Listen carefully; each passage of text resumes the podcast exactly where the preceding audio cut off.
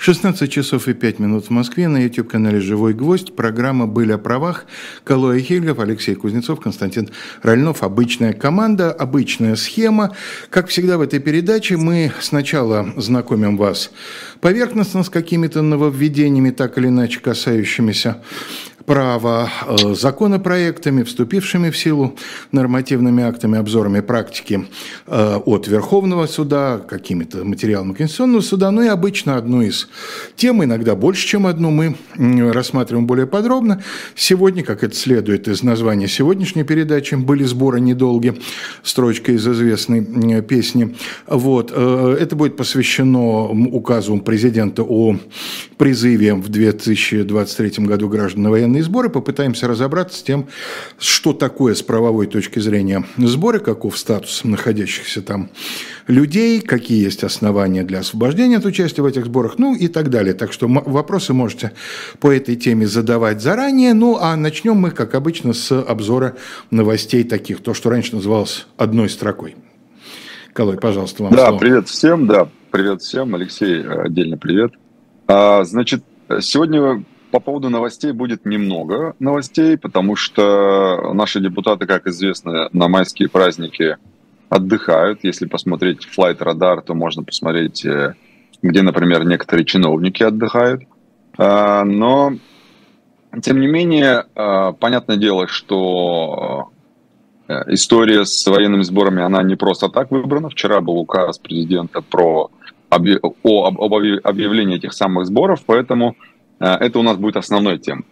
Что касается законопроектов или вступивших в силу э, законов, и не только, кстати, сегодня будет еще и э, не только законопроекты, что бывает редко, но и такая, мне кажется, правовая, но тем не менее не без политического окраса новость, как это бывает последние уже полтора-два года.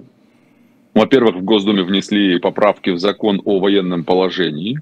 Как известно, э, военное положение не допускает проведения, э, не допускает возможности проведения выборов.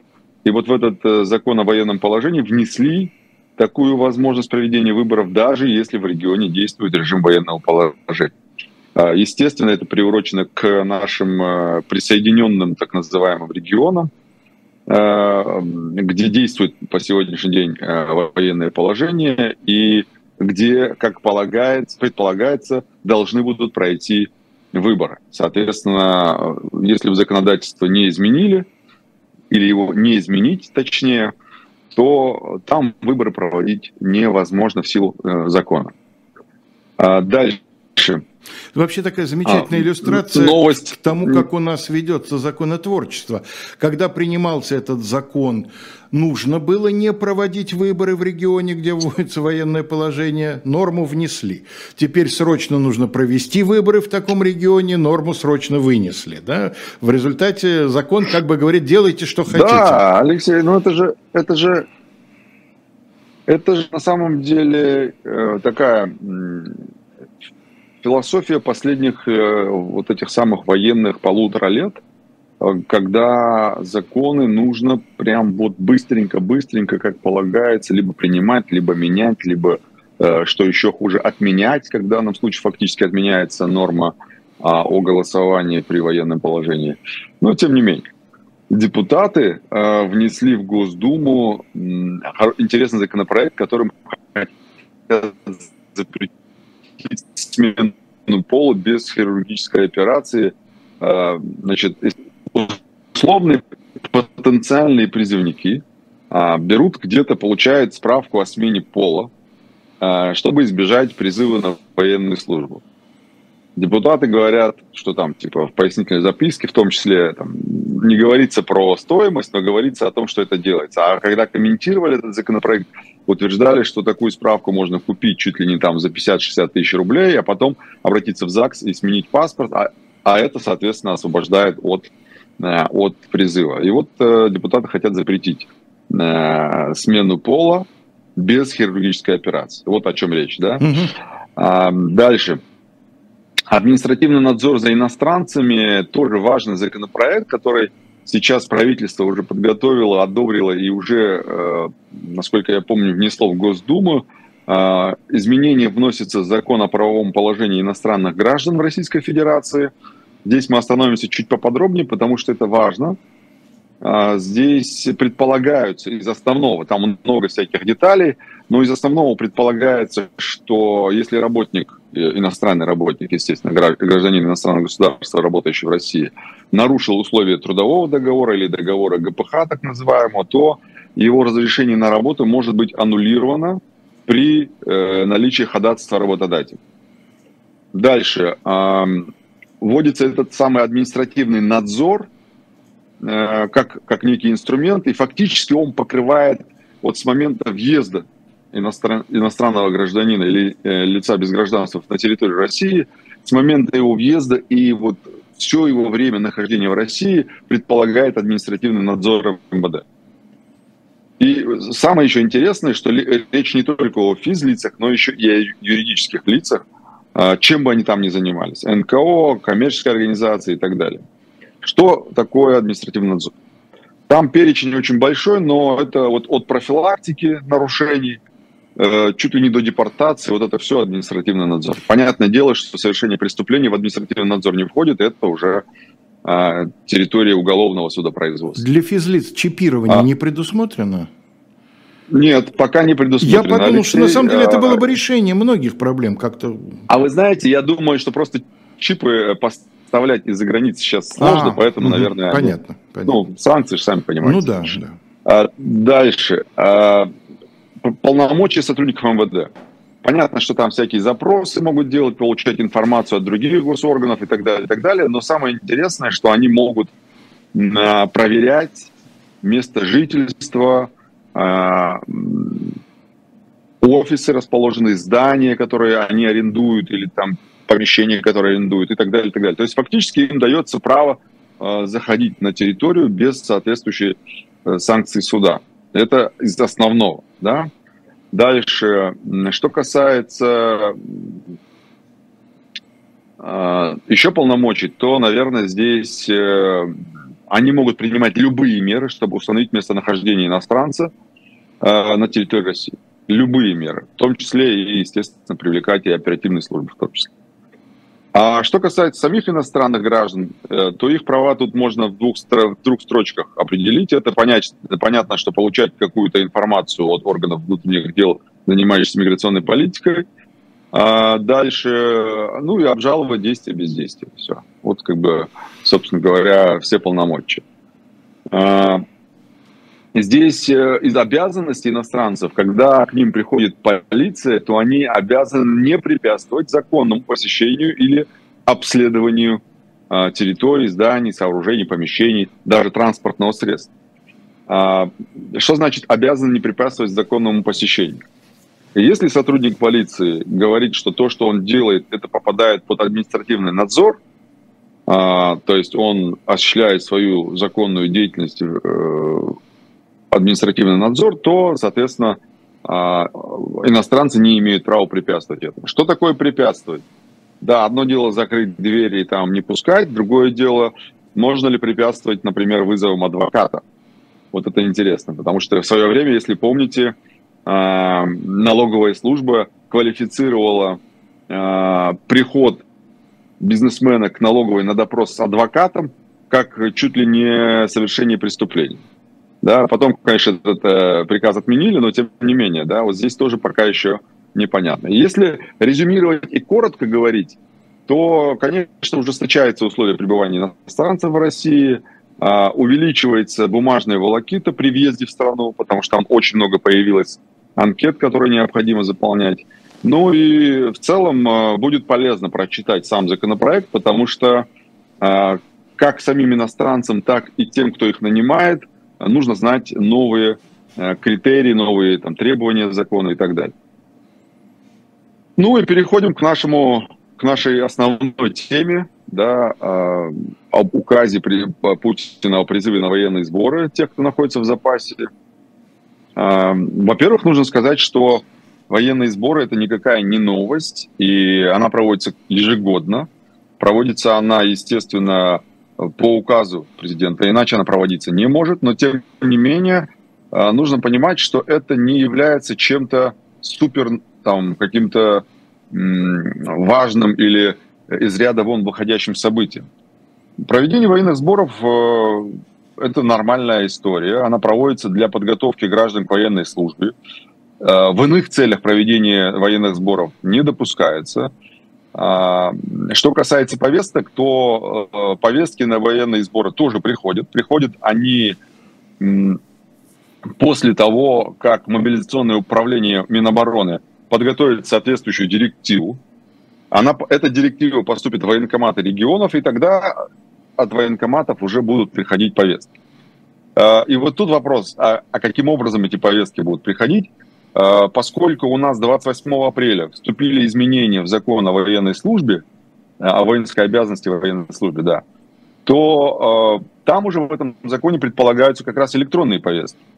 Соответственно, я убежден, и считаю, что, скорее всего, так и будет, хотя мы пока еще не получали, у меня нет пока практики, чтобы ко мне кто-то обратился с электронной повесткой, но, тем не менее, я думаю, что повестки в этот раз придут уже в электронном виде.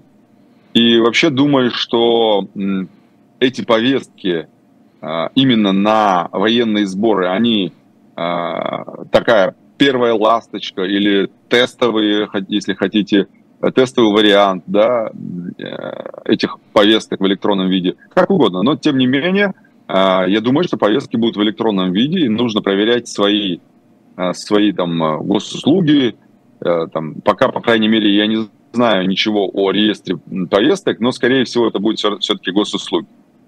А, что касается самого, самого, самого а, призыва на сборы – а, у нас есть, как я уже сказал, закон о воинской обязанности военной службе. А, я, если не ошибаюсь, правильно его цитирую, его, я имею в виду название. А, да, все правильно, о воинской обязанности и военной службе, так он и называется. Так вот, в этом законе много изменений, которые вот вступили буквально в конце апреля. И эм, закон большой, мы будем говорить только о Э, во-первых, тех, кто находится в запасе. Во-вторых, мы будем говорить только о, о так называемых призывах, э, призывах на сборы. Да? А виды сборов определим, кто у нас вообще является в запасе и так далее, и так далее. Статья 51 прим 2 говорит о запасах. Кто такой э, так называемый запасник или находящийся в запасе? А, в этой статье указано, что для мобилизационного развертывания вооруженных сил создаются запасы. Запас, э, запас э, службы внешней разведки, Федеральной службы безопасности в том числе, и, естественно, а, вооруженных сил а, Российской Федерации. Они предназначены для укомплектования соединений, воинских частей и так далее, и так далее. Запас, вот здесь нужно понимать, что вот этот самый запас, он состоит из двух как бы частей, да, из двух категорий лиц. Первый – это мобилизационный людской резерв, и второй – это мобилизационный людской ресурс. В чем разница? Значит, мобилизационный людской резерв – это граждане, которые пребывают в запасе, но при этом они заключили в установленном порядке контракт о пребывании вот этом самом а, в людском резерве. Заключается, естественно, этот контракт с Министерством обороны, а, и он в этом контракте предусматривается его военная подготовка к службе, а, его обязанности призываться в случае военных действий и так далее. В контракте о пребывании в резерве закрепляется его, естественно, добровольность, да, срок, в течение которого он обязуется пребывать в резерве, и условия контракта о пребывании в резерве. Там, срок, там как его, стоимость там, и так далее, и так далее. Там много всего разного. Там контракт большой, есть отдельный документ, где э, форма контракта прописана. Дальше. А, если брать сегодняшний пример, то вот этот самый мобилизационный людской резерв, они уже сейчас находятся там, как в качестве контрактников, потому что они были контрактниками в мирное время, получали определенные деньги. Теперь, когда время не мирное, скажем так, эти контрактники обязаны в соответствии с этим контрактом участвовать в э, тех или иных боевых действиях. Это что касается мобилизационного людского резерва. Они тоже запасе. Теперь вторая часть. Мобилизационный людской ресурс. Это вот, условно говоря, простые смертные, которые не подписывали никаких контрактов, они просто прибыли в запасе и не входят вот в состав этого самого мобилизационного людского резерва. Кто у нас зачисляется в запас? В запас вооруженных сил зачисляются граждане. Первое, которые уволены с военной службы с зачислением в запас. Ну, то есть они прошли военную службу, да, и а, уволены с военной службы с зачислением в запас. Второе, это закончившие военные вузы. Да, по окончанию этих вузов они получают звание там, сержант, солдат, матрос запаса и так далее. Третье, это те, кто завершили обучение в вузах так называемых военных кафедр. Да, это военные учебные центры в вузах по программам военной а, подготовки. Вот э, это так называемая военная кафедра. Дальше. Кто еще у нас идет в запасе? Четвертая категория. Это те, кто не прошли военную службу в связи с тем, что они получили освобождение от призыва. Например, ограниченно годные, или те, кто прошли альтернативную гражданскую службу, или те, кто прошел службу в другом государстве. Да? Вот это люди, которые не прошли военную службу здесь, в России, в связи с освобождением. Оснований для освобождения это тоже отдельная тема. Ну, я вот примерно сказал, а, о ком речь идет. Дальше. Еще одна категория, которая попадают в запас, не прошедшие военную службу в связи с предоставлением отсрочек от призыва на военную службу, например, временно негодный, да, или, например, он является опекуном несовершеннолетнего там, брата, сестры и так далее. А, это тоже категория, которая попадает в запас. На самом деле а, практически все, помимо тех, кто находится в мобилизационном людском а, резерве, они все попадают в запас, за исключением там больных и так далее. Ну, больных это до и... такой степени, до... что у них то, то, что раньше называлось белым билетом. То есть не годен да, к военной да, да. службе в любое время, что в мирное, что в военное. Да, совершенно верно, совершенно верно, да. Все остальные попадают в запас. Вот все, о, которых мы, о, о которых мы сказали. Дальше, если они достигли 27-летнего возраста, даже не служили. Или, например, эм, они не подлежали призыву на военную службу до 27 лет по разным причинам, там, не знаю, учеба у них была, там, аспирантура и так далее. Даже если не проходили военную службу по призыву до, до 27 лет, все равно они попадают в запас. А, уволены с военной службы без постановки на воинский учет, а, а потом в последующем его поставили на воинский учет военный комиссариат, тоже попадает в запас. Как я сказал, альтернативники тоже попадают в запас. Э, и попадают даже женщины, у которых есть военно-учетная специальность, а мы об этом узнали в период мобилизации, что у женщин тоже могут быть военно-учетные специальности, там, врачи, там, санитары и так далее, и так далее. Так вот, а у них, у женщин, эти женщины тоже попадают в запас. И когда объявляют мобилизацию, вот как раз эти люди, которые зачисляются в запас, мобилизационный людской э, ресурс так называемый, вот из них как раз и формируется общая база людей, которые подлежит призыву на, на, по мобилизации. Что касается контрактников, они и так, и так обязаны в случае возникновения да, условий да, боевых понятно. действий, где... Да, здесь все понятно. Дальше. А, всем, кто не служил, по разным причинам, да, как мы уже сказали, учеба, отсрочка и так далее, и так далее, всем им присваивается воинское звание либо рядового, либо матрос, там, в зависимости от ситуации, чаще всего рядового. Вот, к примеру, я не служил, я сейчас нахожусь в запасе в качестве рядового, потому что у меня в военном билете написано «рядовой запаса не служил». Что касается э, сборов. Всякий раз перед сбором гражданин, пребывающий в запасе, должен пройти медицинское освидетельствование для определения его годности. Да? Дальше. А что касается, кстати говоря, вот важно, да, попадают ли а, в запас, например, граждане, которые проходят службу в органах внутренних дел, а, там, в МЧС, в ФСИН, таможенных учреждениях, а, подразделениях, например, э, там, вот силовые структуры, ну, так называемые. Попадают, да, вот, конечно. Да, вот, попадают, но их военно-учетная специальность устанавливается а, министром обороны, говорит закон. Угу. А, естественно, по согласованию с руководителем этих органов. То есть органы представляют фамилии, указывают их вуз э, сами, и министр обороны подписывает это, и все. Теперь, а, что это за люди, пребывающие в запасе, там, в зависимости от возраста, звания, пола и так далее? А, здесь э, статья 53 закона, которого мы сегодня, который мы сегодня комментируем, а мы, скорее всего, не будем а, сильно выходить за рамки этого закона, но еще упомянем одно из положений о сборах, но в целом мы будем говорить про запас именно в рамках закона. А, так вот, пребывающие в запасе граждане в зависимости от возраста, звания, пола, они подразделяются на три разряда. Что это за разряд? Первый разряд – это солдаты, матросы, сержанты – старшины, мичманы, прапорщики и так далее в возрасте до 35 лет. Это, скажем так, самая рабочая сила такая, да, то есть которая вот первая из, из тех, кто попадает, э, например, при мобилизации. Да? Вот первый разряд.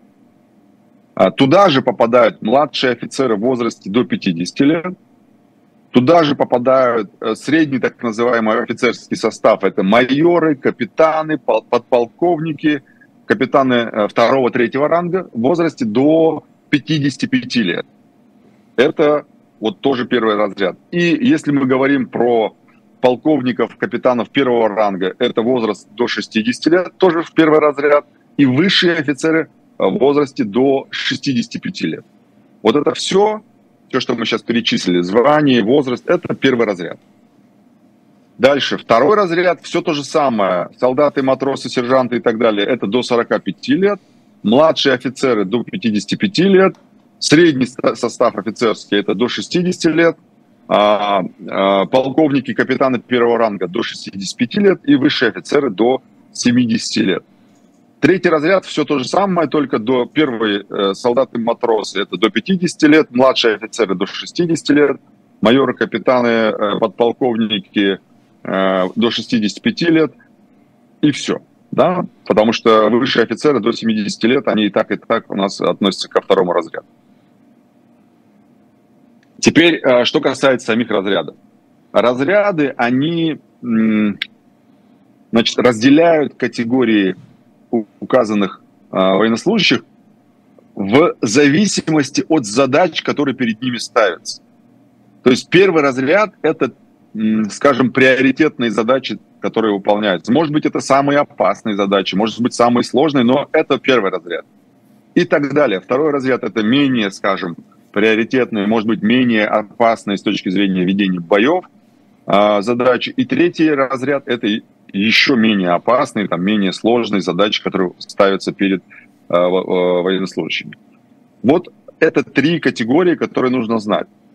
Э, из своего опыта скажу, что в период мобилизации сильно эти разряды не различали. Да, возраст смотрели, но, например, если э, второразрядник, солдат, матрос был в возрасте 45 лет и, например, был перворазрядник, солдат, матрос в возрасте до 35 лет, их одинаково отправляли э, по мобилизации. Mm-hmm. Просто не было никакой разницы. То же самое и майоры, капитаны и так далее. А, и э, третий разряд тоже. Солдаты, например, до 50 лет отправлялись тоже туда же.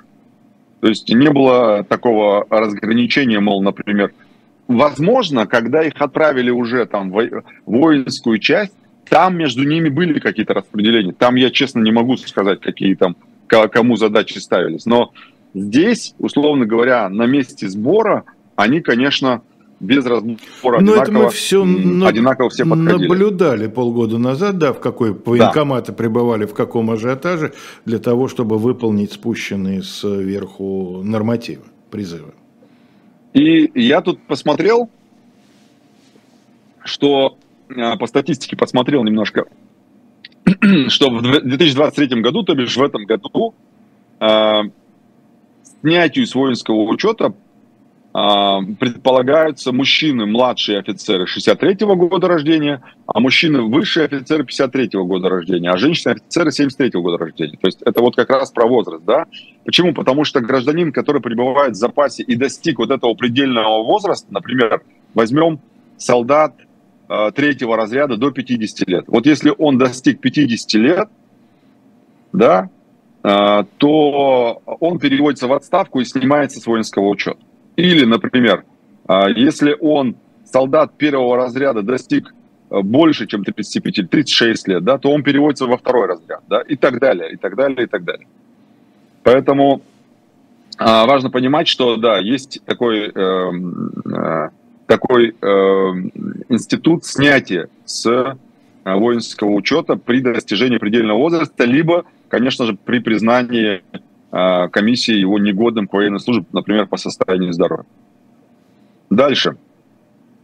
Переходим к военным сборам непосредственно. Военные Давайте, Колой, Колой, прервемся в этом месте для того, чтобы, как обычно, mm-hmm. в середине часа прорекламировать наш эм, э, интернет-магазин shop.diletant.media. Как обычно, там большой подбор, большой подбор литературы, начиная от журналов «Дилетант», в том числе и самых свежих выпусков. Ну и дальше художественная литература, свежая и букинистическая, литература научная, свежая, и букинистическое, различного рода подписные издания букинистические, то, что в советское время было чрезвычайно модно. Многие люди собирали, и сейчас, в общем, по-прежнему некоторые интересуются отдельными изданиями. Подарочные различные издания, как правило, в единственном экземпляре. Ну, а особо вот сейчас мы представляем вам книгу Натальи Феоктистовой «Деньги России». Это, соответственно, по той классификации, которую я сейчас назвал, это литература свежая и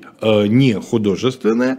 Вот, э, история платежных средств от шкурок и слитков до копеек и рублей. То есть это для тех, кого интересует интересует история денег именно как средство платежа.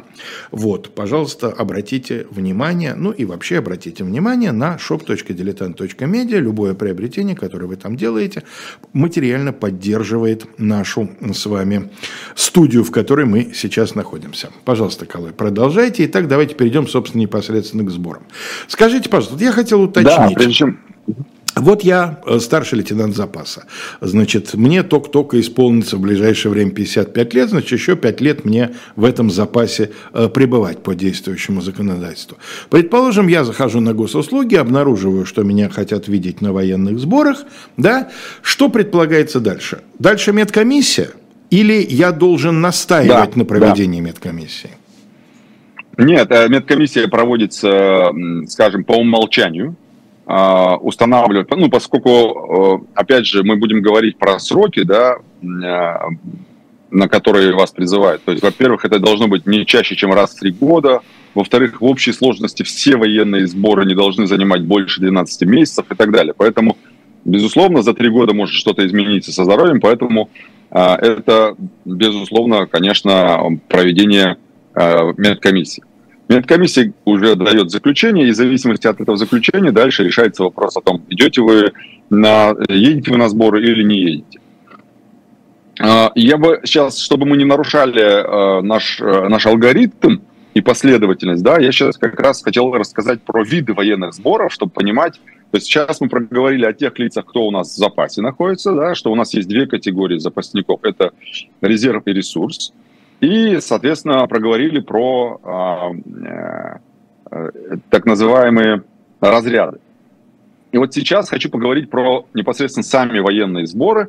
А, в законе говорится прямо, что проведение военных сборов допускается только для подготовки к военной службе. Других целей не должно быть. То есть военные сборы для того, чтобы отправлять людей на там, а, боевые действия, не должно быть, не может быть, не допускается. А, виды военных сборов у нас два вида. Это учебные сборы и так называемые проверочные сборы. В чем их разница? Во-первых, учебные сборы, а, там как раз проводится подготовка а, по военно-учетным специальностям. Там может меняться военно-учетная специальность. Например, если у вас была там специальность э, какая-нибудь там простенькая, то там на этих военных сборах может случиться, что вам дадут специальность стрелок или там какой-нибудь там артиллерист и так далее. И э, уже при следующей мобилизации, после изменения этой военной учетной специальности, вы уже будете, э, скажем так, в зоне интересов государства для отправки по мобилизации, потому что у вас военная учетная специальность как раз подходящая для боевых действий. Я опять же исхожу из опыта прошлого года. Дальше. Что еще происходит на учебных сборах? А, подготавливаются офицеры запаса на вышестоящие должности. Да? То есть их готовят, чтобы им дать вышестоящие должности. А на учебных сборах также подготовка идет офицеров запаса а, из числа солдатов, прапорщиков, мичманов и так далее, и так далее. Подготовка, перед подготовкой граждан к боевым действиям, подготовка, перед подготовкой и совершенствование их военных знаний а, по, вот, по тем военно-учетным специальностям, которым им ранее присвоили. Подготовка к военной службе не прошедших военную службу граждан. Например, а, если человек не служил, то э, или прошел военную кафедру, то его могут привлечь на, воен... на учебные сборы и присвоить ему, как я уже сказал, соответствующую военно-учетную специальность. А, это что касается э, э, учебных сборов. Что касается проверочных сборов, то их основная цель – это проверка боевой и мобилизационной готовности воинских частей и э, военных комиссариатов. Эм, здесь проверочные сборы проводятся для определения уровня, опять же, готовности мобилизационной и эм, провер, проверки реальности сроков выполнения спланированных мероприятий по мобилизации. Например, сказано, что за месяц нужно набрать 300 тысяч человек. И вот, э, вот на этих самых проверочных сборах проверяют, насколько реально военкомы могут обеспечить такое, такую мобилизацию людских, или там, например, э, если речь идет о транспорте, то транспорт, транспорт ресурсов. А, а, или, например, могут э, проводить сборы с целью проверки, насколько быстро переводятся воинские части с мирного времени на военное время, да? А, или, например, так называемое проведение их боевой слаживания. Ну, в общем, если поговорить про, опять же, опыт прошлого года, то, конечно, можно сказать, что проверочные сборы проводились на бумаге, потому что мы поняли, что никаким, а, скажем, никакой готовности воинских частей или военных комиссариатов, а, чтобы выполнить запланированные мероприятия по мобилизации, а, не было. Никакой готовности не было, и понятное дело, что мобилизация, прошла, ну, по моему мнению, прошла не так, как должна была она пройти, с учетом того, что проводится, ежегодно проводятся такие вот учебный сбор. А, проверочные сборы, вот эти самые, э, простите, не учебные, а э, проверочный сбор. А, проверочные сборы проводятся Министерством обороны, и проводятся они на основании указа президента Российской Федерации. Для проведения проверочных сборов а, осуществляется либо полный, либо частичный перевод воинских частей на, скажем, условно, рельсы военного времени, да, с призывом граждан, приписанных к этим э, воинским частям, проведением боевого слаживания и так далее, и так далее. После перевода воинских частей с мирного времени на военное, э, воинские части могут подвергаться проверке на их способность выполнять задачи по предназначению. Что это значит? Это значит, что им могут давать задания, которые они должны выполнять. Если они не выполняют эти задания – даже если не в военное время, тем не менее, а, это будет говорить о том, что воинские части или военкоматы не готовы к выполнению предназначенных, э, э, поставленных перед ними задач. Теперь, а, как вообще призываются на военные сборы? А, как я уже сказал, военные сборы и оформление военных сборов происходит приказом военкома, а, осуществляется это на основании указа президента, как я уже сказал, и при призыве на военные сборы граждане, Алексей, отвечаю еще раз на ваш вопрос, проходят медицинское освидетельствование. И вот заключительным этапом призыва на военные сборы является уже после медицинского свидетельствования отправка э, из военкомата, который считается пунктом сбора, к месту проведения военных сборов. На военные сборы, э, как я уже сказал, призываются те, кто находится в запасе, и предельный возраст призыва на военные сборы определяется разрядом, о котором мы с вами говорили, запаса. Да? Колой, э, можно как-то например, оспорить... Да, например, например. Можно как-то, а, давайте, можно давайте. как-то оспорить э, выводы медицинской комиссии военкомата. Например, э, вы пришли на эту медицинскую комиссию, принесли с собой какие-то э, документы, выписки и так далее, свидетельствующие о наличии у вас серьезных заболеваний. Медицинская комиссия, над которой тоже висит определенный план, сказала, это ничего, мы вас призываем на сборы, месячишка вполне вы еще проскрипите, так сказать, где-нибудь там в сосновом лесу даже здоровее вернетесь, отправляйтесь, гражданин. Вот вот это можно как-то попытаться оспорить до того, как вы приедете в тот самый сосновый лес? Да, а решение военкома о призыве на военные сборы можно оспорить в суде в том числе, и либо вышестоящий орган, либо в прокуратуру. Угу. Это можно оспорить. Другой вопрос, что я а, не, не видел широкой судебной практики на этот счет. Например, когда у нас была мобилизация, мы скажем, начали эту практику создавать. Я иду, мы, имею в виду юристы, которые mm-hmm. работали по таким делам. И, соответственно, эта практика начала появляться, и она в том числе применима и к призыву по а, призыву к военным сборам, потому что призыв происходит, а, в соответствии с этим же законом о военной а, службе и воинской обязанности военной службе, не мобилизации, еще раз говорю, только о э, законе о воинской обязанности военной службе. Во-вторых, здесь тоже предполагается направление повесток. И до недавнего времени, а именно до вступления этого изменения, этих изменений в закон а, от 28 апреля, а, предполагалось, что повестки вручаются тоже лично. Теперь это а, немножко по-другому, если быть точнее, немножко по-другому, то через госуслуги. Поэтому, а, да, отвечая на ваш вопрос, можно обжаловать а, либо в прокуратуру, что наиболее эффективно, на мой взгляд, потому что прокурор, у прокурора меньше сроков реагирования, чем, например, у того же суда, потому что суд все-таки предполагает э, зависимость от его занятости и многих других факторов. Поэтому вот если прокурор скажет, что решение военкома об, об отправке на военные сборы законно и э, не подлежит отмене, то тогда, конечно, э, нужно идти будет в суд. И тут в суде, вероятно, можно требовать о... Э, невероятно, а можно требовать так называемые обеспечительные меры в виде неотправки до рассмотрения этого судом. И вполне вероятно, что это может сработать. А вот э, из, Дальше. из той практики, да. которая у вас сложилась э, в период э, вашей работы, на, э, в период активной мобилизации, вот э, человеку принято решение, да, человек военкомом призван на военные сборы. Да? Что человек должен сделать? Он должен сразу заявить, подождите, я не явлюсь послезавтра по повестке, я собираюсь это обжаловать сначала в прокуратуру, а если понадобится в суд.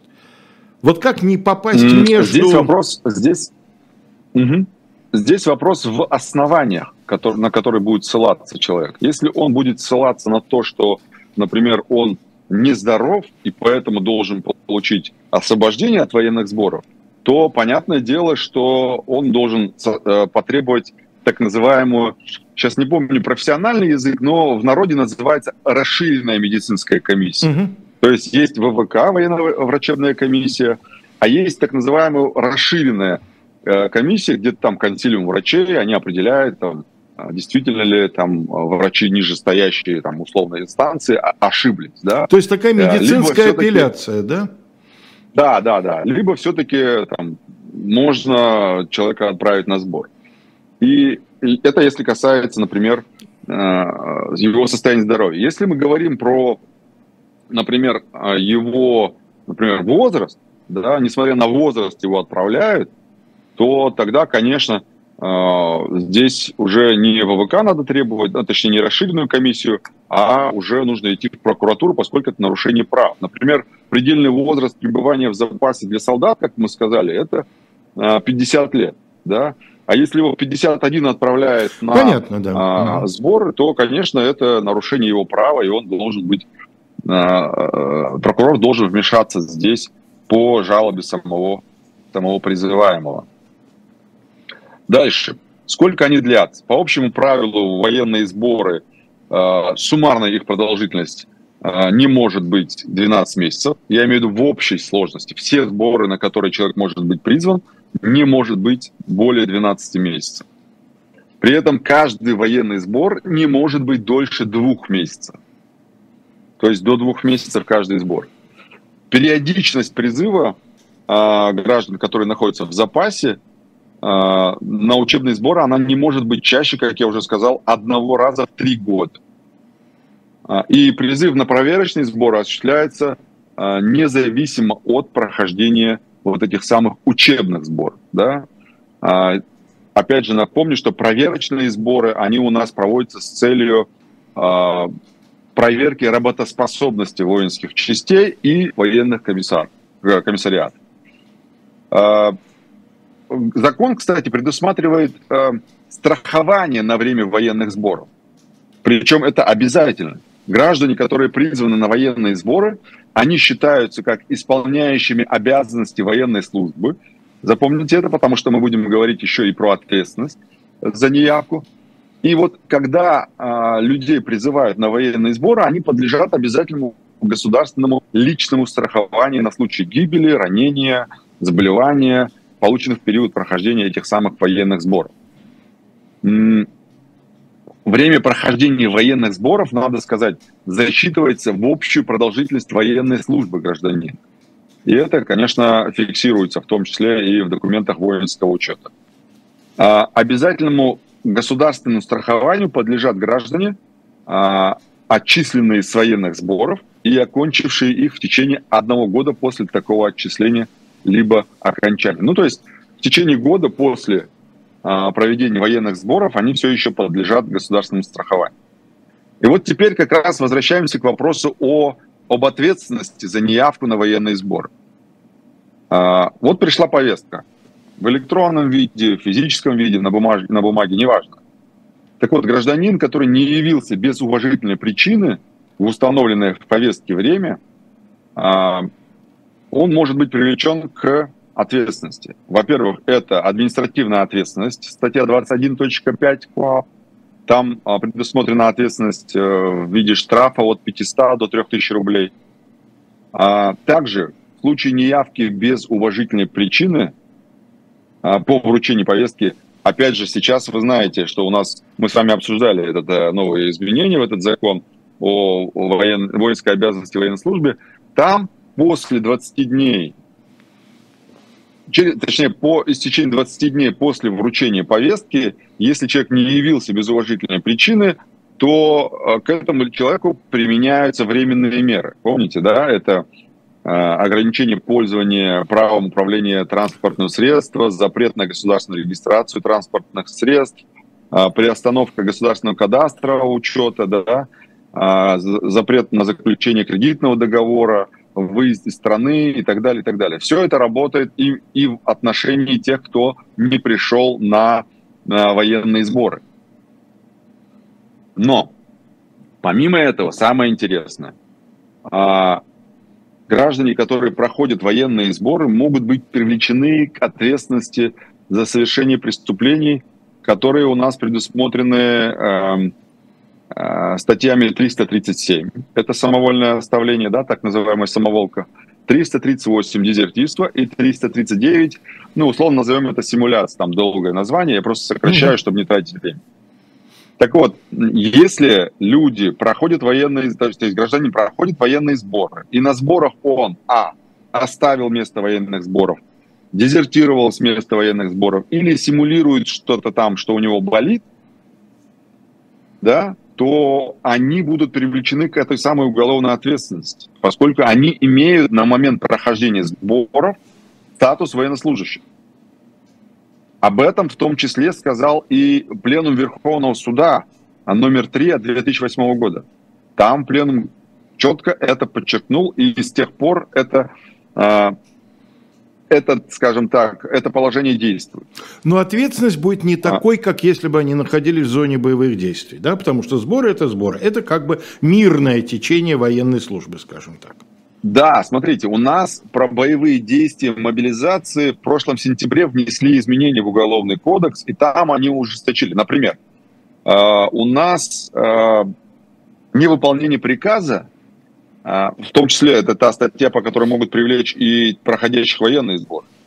У нас невыполнение приказа это до трех лет лишения свободы, а невыполнение приказа при мобилизации или прохождении военных Э, при боевых действиях, точнее, да, ну, фактически, да, э, при военных действиях, невыполнение приказа уже от 3 до 10 лет.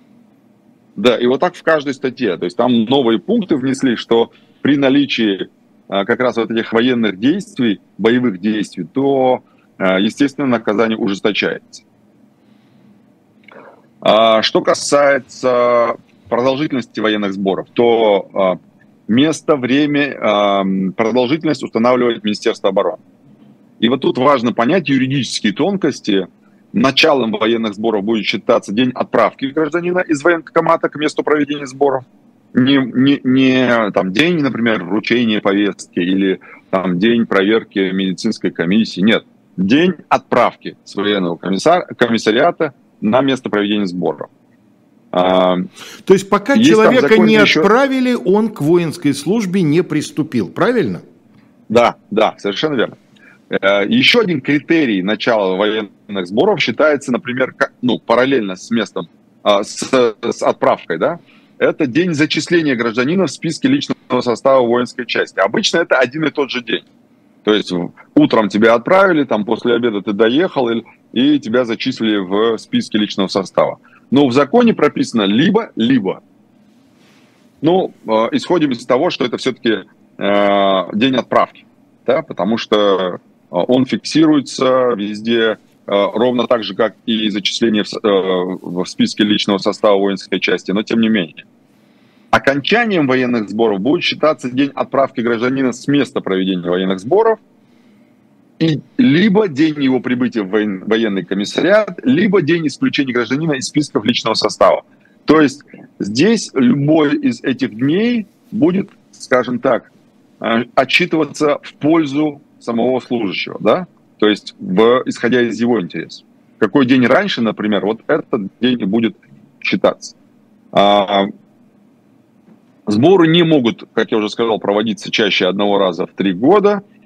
А, что касается освобождения, вот это важный момент. Освобождение от военных сборов.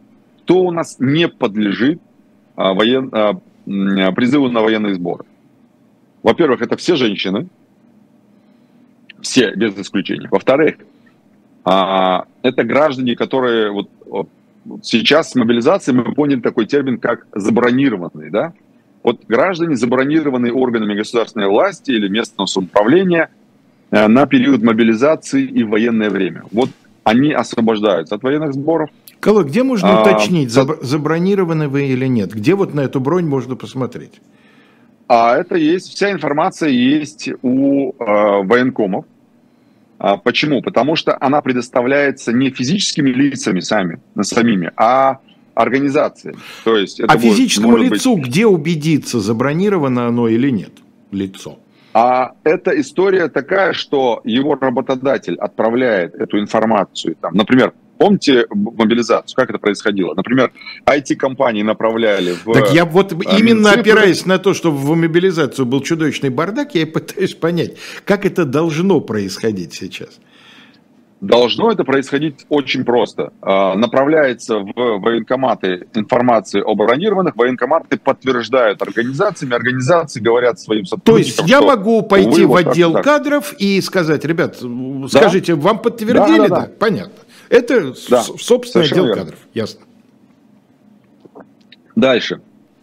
Освобождаются от э, военных сборов, понятное дело, все сотрудники МВД, Росгвардии, МЧС, СИН, а, кто у нас там, а, приставы, по-моему, тоже, хотя нет, приставы еще, еще пока попадают, таможня а, и весь гражданский персонал этих же, а, этих же а, а, органов. Дальше. Кто еще освобождается у нас от военных сборов? все сотрудники авиакомпаний, ЖД-компаний заняты, включая там, да, летный состав или управляющий там поездами, кроме того, заняты обслуживанием ремонтов этих самых самолетов, поездов и так далее. Весь плавающий состав судов морских, морского флота – речной флот, рыбная промышленность, в общем, все-все-все, они тоже освобождаются от э, военных сборов. А, все, кто занят пассивными работами, тоже освобождаются. Педагогические работники образовательных организаций освобождаются. Угу. Граждане, обучающиеся по очной или вечерней форме, тоже освобождаются угу. от военных сборов. А, например, граждане, обучающиеся по заочной форме в образовательных организациях на период прохождения итогового аттестата. Например, если у них там подготовка к дипломной работе в этот период, то они тоже освобождаются. Uh-huh. Uh-huh. Дальше, кто имеет трех и более несовершеннолетних детей, тоже освобождаются. Ну и те, кто находится за пределами страны. Естественно, освобождаются члены Совета Федерации, высшие должностные лица субъектов Федерации – те, кто прошел альтернативную гражданскую службу, освобождаются. А, все отбывающие наказания, имеющие неснятую, непогашую судимость, а, все, кто находится в качестве обвиняемого на стадии следствия, и те, кто признаны негодными к военной службе по состоянию здоровья. Вот, по-моему, всех перечислил, никого не забыл.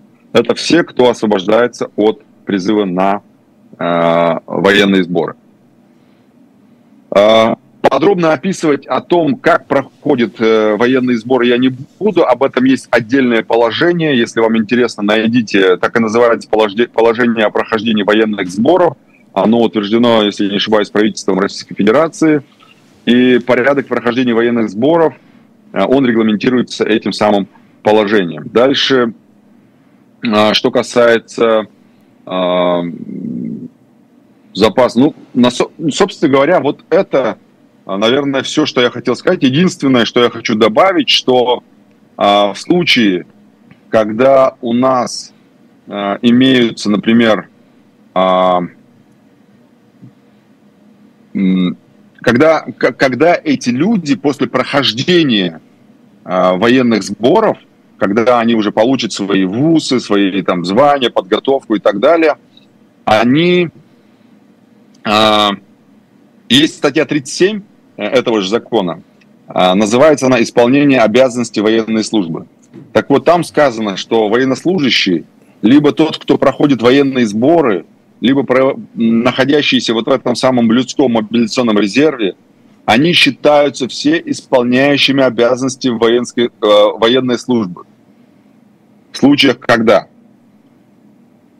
участие в боевых действиях, выполнение задач в условиях чрезвычайного или военного положения, вооруженные конфликты, а, там, деятельность по поддержанию международного мира, там, по борьбе с терроризмом и так далее, и так далее. За пределами, я имею в виду, страны. А, дальше. Исполнение должностных обязанностей, несение боевого дежурства, участие в походах, выполнение приказа э, командира и так далее, и так далее. То есть это эти обязанности, которые прописаны в 37 статье, они распространяются в том числе и на тех, кто проходит военные сборы. То есть если в период военных сборов возникнет такая необходимость, а, ну не необходимость, а, например, а, обязанность а, та или иная, которая прописана в этой а, 37 статье, то проходящий военные сборы обязан эти а, а, Обязанности так, выполнять. Эти обязанности да. исполнить, да. И все разговоры да, о том, что, что, что сборы... Пров... Я понимаю. Все разговоры о том, что сборы проводятся исключительно для поднятия, так сказать, военной квалификации, да, и проверки боевой готовности, на самом деле об это, естественно, рассыпаются. С одной стороны, это так, но 37-ю статью мы никуда не денем, она у нас э, есть в законе, и не четко прописано, что гражданин, проходящий военные сборы... Ну да а считается исполняющим обязанности военной службы. А еще мы никуда не денем какое-никакое знание истории. Для тех, кто интересуется этим сюжетом, поинтересуйтесь, что собой представляли большие учебные сборы летом 1941 года. И во что это, собственно, все вылилось. Да, материала довольно много в интернете, вы найдете без труда. В ближайшее время на канале «Живой гвоздь» в программе «Слухай» слухай эхо. Э, у нас автор телеграм-канала One Big Union Ян Веселов, политтехнолог, автор телеграм-канала Campaign Insider Павел Дубравский и Игорь Слабых, юрист, автор телеграм-канала US Legal News. Вот такой у нас необычный слух и эхо в этот раз. Дальше мы с Сергеем Бунтманом ждем вас на канале «Дилетант» в программу «Не так». Анонсирован еще в прошлый раз тема «Судебная тяжба» между э, графом Робером III Артуа его тетей Матильдой. По, по поводу претензий на графство мы назвали э, эту передачу «Артуа, ты мое Артуа» в есенинском стиле. Дальше обратно на канал «Живой гвоздь» в программе «Особое мнение» Илья Новиков, адвокат, которого российские власти считают иностранным агентом, с ним беседует Антон Орех, затем в традиционном составе «Пастуховские четверги» Владимир Пастухов, и Алексей Венедиктов их обоих теперь э, считают иностранными агентами российской власти и завершает этот иноагентский день иноагент Дмитрий Быков в программе «Один» в рубрике «Урок литературы» Василий Шукшин. Всего вам доброго.